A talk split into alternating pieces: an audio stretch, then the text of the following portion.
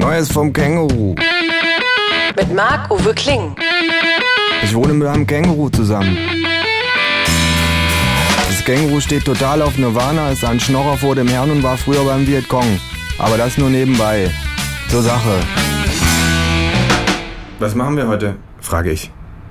Wir könnten Transformers gucken. sagt das Känguru und zieht eine selbstgebrannte DVD aus seinem Beutel. Transformers? Frage ich skeptisch. Ist der Film nicht totale Scheiße? Davon gehe ich aus. Warum willst du ihn angucken? War ein Riesenhit. Der Film interessiert mich aus einer soziologischen Perspektive. Hm. Wir könnten den Film in doppelter Geschwindigkeit gucken. schlägt das Känguru vor. Das klingt vernünftig. Sag ich. Ich schalte den Beamer an und lege die DVD in den Player. Wir machen es uns bequem und ich starte Transformers in doppelter Geschwindigkeit. Es explodiert sehr vieles, sehr schnell, Stopp. Ruft das Känguru nach kurzer Zeit. Ich stoppe, Also es gibt gute Roboter und es gibt böse. sagt es. Ja, so viel habe ich auch verstanden.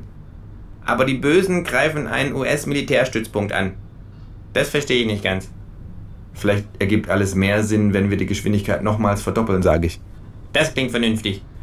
Ich drücke auf die Fernbedienung. Viele unsympathische Menschen plappern sehr, sehr schnell, sehr, sehr viel, Langweilig. sagt das Känguru. Schneller. Drücke auf die Fernbedienung.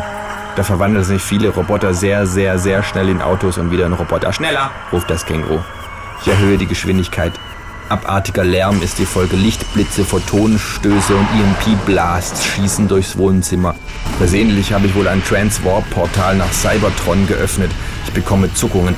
Die Fernbedienung rutscht mir aus der Hand. Ich krümme mich vor Schmerzen, bin aber unfähig, meine Augen zu schließen. Sowas benutzt die CIA bestimmt als audiovisuelle Folter. ruft das Känguru verzweifelt und versucht vergeblich seinen Kopf in seinen Beutel zu stecken. Wenn ich mir meine Augen zuhalte, habe ich keine Hände mehr für meine Ohren. Man bräuchte vier Pfoten. ruft das Känguru. Ich bekomme sehr, sehr, sehr, sehr schnell sehr, sehr, sehr, sehr starke Kopfschmerzen. Das Känguru putzelt vom Sessel. Ich schlage meinen Kopf immer wieder gegen die Raufasertapete. Das Känguru beißt sich in den eigenen Schwanz. Seine Augäpfel sind hervorgetrieben und Blut unterlaufen. Ich liege in Embryonalstellung auf der Couch und wimmere. Das Känguru zuckt nur noch epileptisch. Nach neuneinhalb Minuten ist der Film zu Ende. Ich halte mich krampfhaft am Sofakissen fest und weine Tränen der Erleichterung. Das Känguru versucht sich jammernd an seinem Boxsack hochzuziehen. Ein Glück, dass wir vorher keine Drogen genommen haben. Sag ich nach einer Weile. Sprich nur für dich selbst. Murmelt das Känguru und schleppt sich ins Bad. Ich gehe mal kotzen. Eine halbe Stunde später sind wir einigermaßen wiederhergestellt. Und was machen wir jetzt? Fragt das Känguru. Teil 2? Frag ich. Das Känguru nickt. Klingt vernünftig. It's Fritz.